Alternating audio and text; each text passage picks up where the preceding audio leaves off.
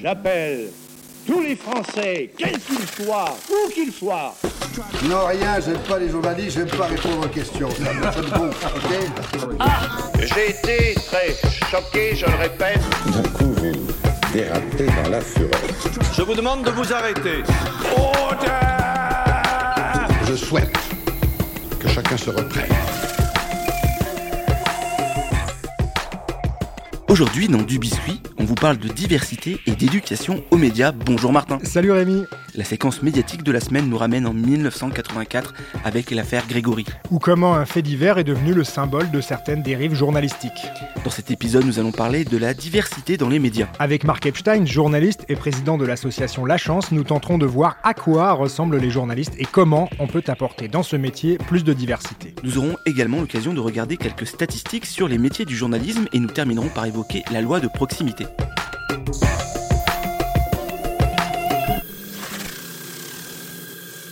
Fait euh, tout simple, mais quand même extraordinaire, de la découverte d'un enfant qui n'a pas été violenté et qu'on retrouve dans l'eau, dans une rivière glacée, pieds et poings liés.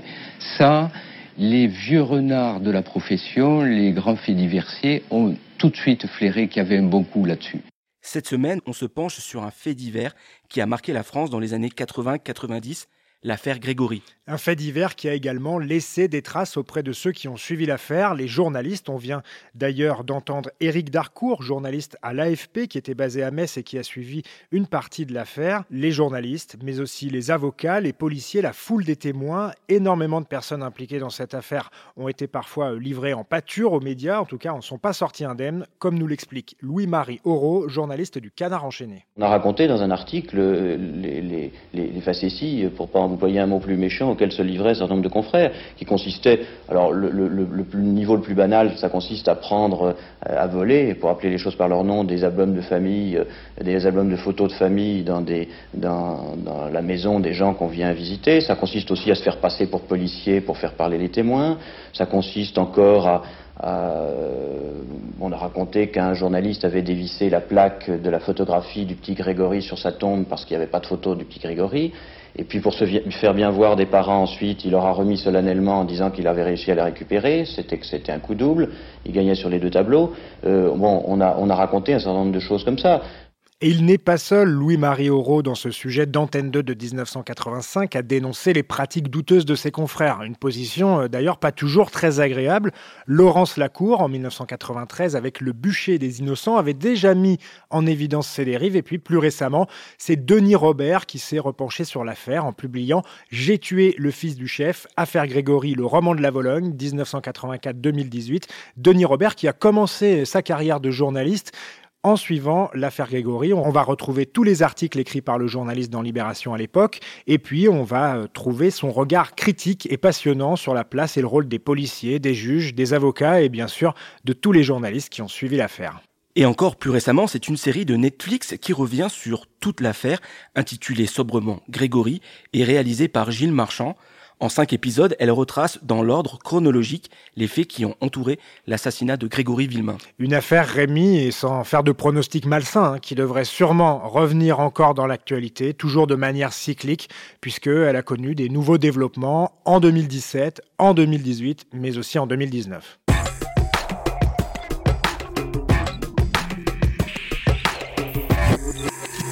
Cette semaine, Martin, nous avons rencontré Mark Epstein, ancien rédacteur en chef international du magazine L'Express.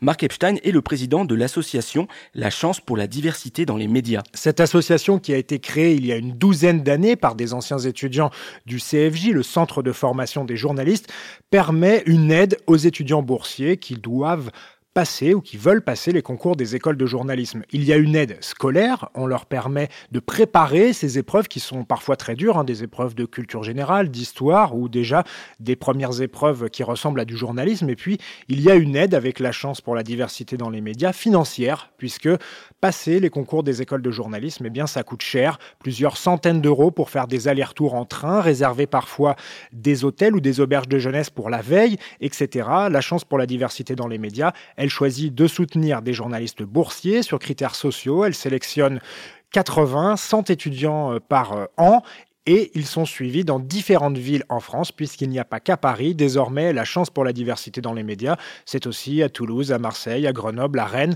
ou à Strasbourg. Nous parlons à nos étudiants euh, d'aujourd'hui qui préparent donc les concours des écoles de, journalisme. Nous leur parlons d'éducation aux médias. C'est quelque chose auquel ils sont, ils sont sensibles. C'est une génération qui euh, a parfois connu l'éducation aux médias et parfois pas parce que l'éducation aux médias s'est surtout développée en France après les attentats contre Charlie Hebdo, etc. Donc c'est quelque chose de relativement récent qui pouvait figurer ou non euh, au, programme, en quelque sorte, euh, des cours, ça dépendait beaucoup de, la personnalité, du, de, la volonté des, enseignants. Donc nous leur, euh, nous leur parlons de ça, et je crois que c'est quelque chose que les jeunes générations comprennent très très bien parce que c'est notamment au sein des jeunes générations qu'il y a une défiance particulière à l'égard des, médias. Beaucoup de jeunes ne font pas toujours, disons, la différence entre des médias en tant que tels et des réseaux sociaux ou euh, ce qu'on appelle des pure players, donc des, médias mais qui ne sont présents que euh, sur Internet euh, et ce sont des médias qui parfois proposent de la vraie information sérieuse, vérifiée, etc. Et qui parfois proposent euh, quelque chose qui se présente comme une information, mais qui est au fond davantage une source de distraction et, in fine, un support publicitaire. Donc il est important, euh, évidemment, de développer l'éducation aux médias et nous sensibilisons nos étudiants à, ce besoin. Un des attraits de l'éducation aux médias pour, euh, la chance, c'est qu'il y a une sorte de cercle vertueux. Et ce cercle vertueux dont parle Mark Epstein permet à l'association de montrer qu'on peut réussir en étant issu de quartiers prioritaires ou de zones rurales. Nos anciens étudiants deviennent donc, réussissent ou non, encore une fois, les concours des, des écoles de journalisme. Euh, même s'ils échouent au concours des écoles de journalisme, c'est pas forcément dramatique. On a des dizaines et des dizaines d'anciens étudiants qui n'ont pas réussi les fameux concours, mais qui aujourd'hui sont des, journalistes euh, et souvent en CDI et, tout va bien pour eux parce que c'est encore possible hein, aujourd'hui de, de devenir journaliste sans réussir les concours. Mais c'est fameux jeune journaliste euh, constate, euh, ce qu'on sait très bien dans la profession, que les premières années sont compliquées. Euh, on est souvent renvoyé à, une sorte de précarité. On est à la recherche d'un contrat par-ci, d'un contrat par-là, de ce qu'on appelle donc des, piges. On a des contrats courts.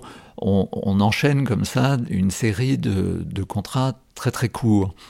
Et l'éducation aux médias telle qu'elle est conçue à la chance permet à ces jeunes journalistes euh, bah, de gagner un petit peu d'argent euh, en intervenant, encore une fois, dans des établissements dont ils sont issus.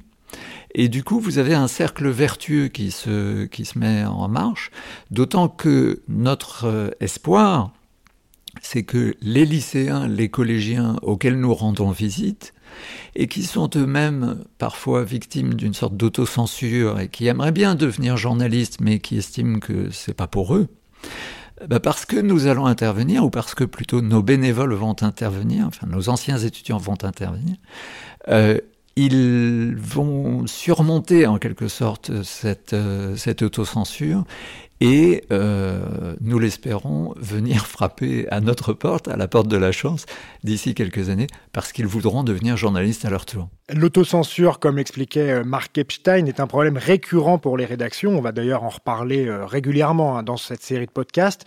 Mais l'autocensure, ça existe dès les premiers choix d'études ou de carrière. Alors si vous avez envie de regarder ce que fait la chance pour la diversité dans les médias ou de les soutenir en tant que journaliste bénévole, en tant qu'ancien prof de français par exemple, ou tout simplement parce que vous connaissez un jeune boursier qui a envie de devenir journaliste, sachez que 80% des anciens étudiants de la chance sont désormais journalistes et ils sont encadrés par 300 350 bénévoles dans toute la France.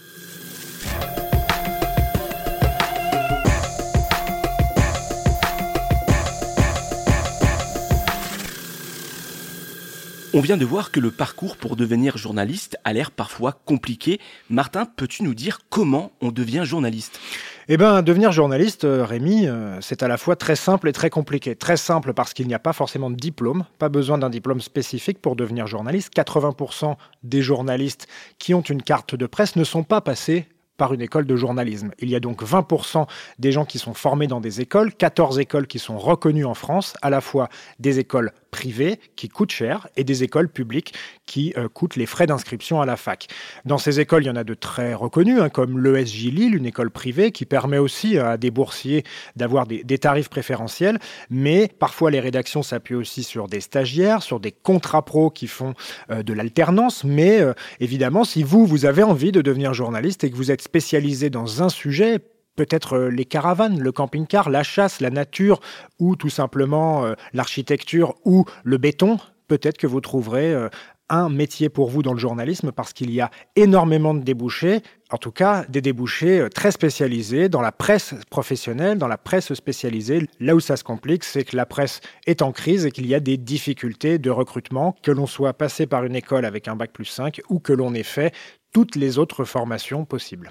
C'est bien tout ce que tu nous dis, Martin, mais la première question n'est-elle pas plutôt qu'est-ce qu'un journaliste? Et oui, c'est ça, parce que dans la mentalité des gens, dans les clichés qu'on colporte sur la profession de journaliste, eh bien, on a souvent en tête les présentateurs ou présentatrices du 20h ou les animateurs même, hein, qu'on confond, qui n'ont pas de carte de presse, les animateurs vedettes de la télévision, publique ou privée. Alors, pour le Code du travail, un journaliste professionnel, c'est toute personne qui a une activité principale, régulière et rétribuée pour l'exercice de sa profession dans une ou plusieurs entreprises de presse. On peut parler de publications quotidiennes, d'agences de presse, de périodiques, de web hein, même, mais il faut que l'entreprise soit reconnue entreprise de presse. Le journaliste doit donc tirer ses revenus de son activité. C'est parce qu'il exerce l'activité de journaliste qu'on peut dire que c'est un journaliste. Il va pouvoir faire sa demande de carte de presse. La carte de presse, elle n'est pas obligatoire, mais la carte de presse, elle doit être renouvelée tous les ans si on souhaite la demander. Alors dans ces différents métiers du journalisme, on regroupe du monde puisque on peut parler à la fois des rédacteurs, des traducteurs, des sténographes, des réviseurs, des reporters, des dessinateurs de presse ou des photographes de presse. Il y a de multiples métiers dans le monde du journalisme, mais là, on parle bien des 35 000 journalistes qui ont une carte de presse alors qu'il y a une zone grise avec de très nombreux pigistes qui ne gagnent pas assez pour demander la carte de presse ou des gens qui refusent complètement la carte de presse. Tout ce que tu nous dis là concerne les journalistes avec carte, alors ils sont environ 35 000, mais c'est quoi exactement une carte de presse? Eh bien la carte de presse, c'est un sésame, une carte tricolore sur laquelle on a notre nom, un numéro, qui est personnel. Et puis notre photo, cela nous permet d'aller parfois euh, assister à des manifestations, aller euh, rencontrer des interlocuteurs plus facilement. C'est une carte d'identité professionnelle. Elle est délivrée chaque année. Il faut donc à chaque fois refaire un dossier. Si vous êtes journaliste titulaire dans un grand quotidien, une télévision, une grande radio, c'est l'entreprise qui s'en occupe. Mais si vous êtes pigiste, vous devez à chaque fois déposer votre dossier, montrer des preuves de votre travail qui, un reportage télé, un reportage radio, un papier web, euh, ou même un reportage de bande dessinée. Par exemple, pour la revue dessinée, à chaque fois, vous devez montrer que vous effectuez bien des missions, des tâches et un travail de journaliste. Et puis, c'est la commission qui va statuer. On estime qu'il y a un grand nombre de journalistes qui exercent la profession mais qui n'ont pas de carte de presse et c'est vrai que ce n'est pas encore réglé. Et puis sur la question de l'éducation aux médias et à l'information, la commission de la carte de presse ne statue pas encore. On ne sait pas quoi faire de ces revenus qui sont issus des activités d'éducation aux médias. Parfois, c'est sous forme de factures. La commission de la carte de presse ne prend pas en compte ce qui a été facturé. Il faut surtout pas être journaliste et auto-entrepreneur, en tout cas pour faire du journalisme, pour faire des activités d'éducation aux médias. Eh bien, être auto-entrepreneur, c'est une solution, mais il y en a d'autres. Et sur ce dossier, eh bien, les nombreux journalistes qui s'impliquent dans l'éducation aux médias et à l'information iront à la rencontre de la commission pour essayer de, faire évaluer les choses, car euh, il y a de plus en plus d'activités dans l'éducation aux médias et à l'information, notamment euh, pour les précaires et pour les pigistes. Maintenant que l'on a compris qu'il n'y a pas forcément besoin d'un diplôme ou euh, d'une carte de presse pour être journaliste, Martin, tu nous conseilles, si on veut rapidement comprendre qui sont les journalistes français, le site data.métier-presse.org. Mise en ligne par l'Observatoire des, des métiers de la presse, on retrouve sous forme d'infographie interactive tout un tas d'informations qui euh, sont très très intéressantes si on ne connaît pas forcément très bien le milieu du journalisme. On va pouvoir, avec cette infographie, voir quels sont les secteurs dans lesquels les journalistes ont une activité. On va pouvoir parler du sexe. Est-ce que le journaliste euh, respecte la parité dans les médias, mais également se pencher sur l'âge moyen des journalistes, les types de contrats, les cursus et bien sûr les revenus? On parle souvent hein, de la question des revenus dans les différentes interventions en milieu scolaire, notamment. Ça revient très très régulièrement. Combien vous gagnez, vous, les journalistes? Eh bien là, si vous allez sur l'onglet revenus, vous pouvez regarder la situation et son évolution entre 2000 et 2016 avec les revenus mensuels bruts médians. Et l'on apprend, par exemple, eh bien, que les CDI gagnent en général en revenus mensuels bruts médian 3586 euros, alors que des pigistes sont plutôt autour de 1900 euros ou des CDD euh, dans la même zone. Donc, grâce à cette infographie dynamique, on peut faire évoluer les revenus, les secteurs, les activités, les sexes, tout cela entre 2000 et 2018, ce qui permet d'avoir euh, facilement visiblement bien mis en valeur eh bien, un certain nombre de statistiques qui sont parfois euh, compliquées d'aller chercher. L'Observatoire des métiers de la presse nous permet cela sur data.métier-presse.org. Martin, tu voulais aussi nous éclairer sur un principe journalistique qui explique bien des choses, la loi de proximité. Et oui, elle est aussi appelée, Rémi, cyniquement la loi du mort-kilomètre ou encore la loi du mort kilométrique. Alors imaginez-vous une cible avec une croix qui la partage dans son milieu. Au milieu, vous avez l'auditeur, le téléspectateur, le lecteur. Et puis après, partent en cercle concentrique eh bien, un certain nombre d'informations. Cette loi de proximité, c'est tout simplement résumer, savoir si le lecteur préfère qu'on parle de quelque chose qui se déroule dans sa rue, dans sa ville, dans sa région, dans son pays, plutôt que de quelque chose qui se déroule à l'étranger, en Europe ou même très très loin, en Australie ou, ou en Asie. Ça permet de comprendre les choix dans la hiérarchie de l'info on essaye d'imaginer, d'anticiper ce que le lecteur a envie, et parfois il faut faire attention parce qu'on peut se tromper. Hein. Bien évidemment, les journalistes doivent aussi être prescripteurs d'informations, ne pas se calquer simplement sur la demande, mais cette loi de proximité, elle est assez facile à comprendre. On préfère ce qui se passe en bas de chez nous, on préfère suivre des informations qui parlent du moment présent ou du futur immédiat. On a aussi euh, une grande appétence pour les informations violentes qui parlent de mort, qui parlent de sexe, qui parlent d'argent. Et évidemment, euh, lorsqu'on parle d'emploi, euh, comme lors de la réforme des retraites, eh bien, on parle avant tout de certaines branches, de certains secteurs, de certains domaines. Et lorsqu'on s'éloigne un petit peu de notre domaine, eh bien, en tant que spectateur, téléspectateur ou, ou internaute, peut-être qu'on a moins envie de, de regarder cette loi de proximité. Elle est importante, il faut savoir l'utiliser, et puis il faut savoir aussi parfois s'en écarter pour proposer de nouvelles informations. Merci beaucoup Martin. On vous rappelle que vous pouvez retrouver cet épisode et tous les autres sur le site lechantier.radio. Et avec Martin, on vous dit à très bientôt. Salut Rémi. Au revoir. Vous pouvez retrouver du biscuit sur le site lechantier.radio et sur Instagram. N'hésitez pas à liker, partager et à nous attribuer plein d'étoiles sur Apple Podcast. Avant de vous quitter, je vous souhaite bonne chance à chacune et à chacun d'entre vous. Au revoir.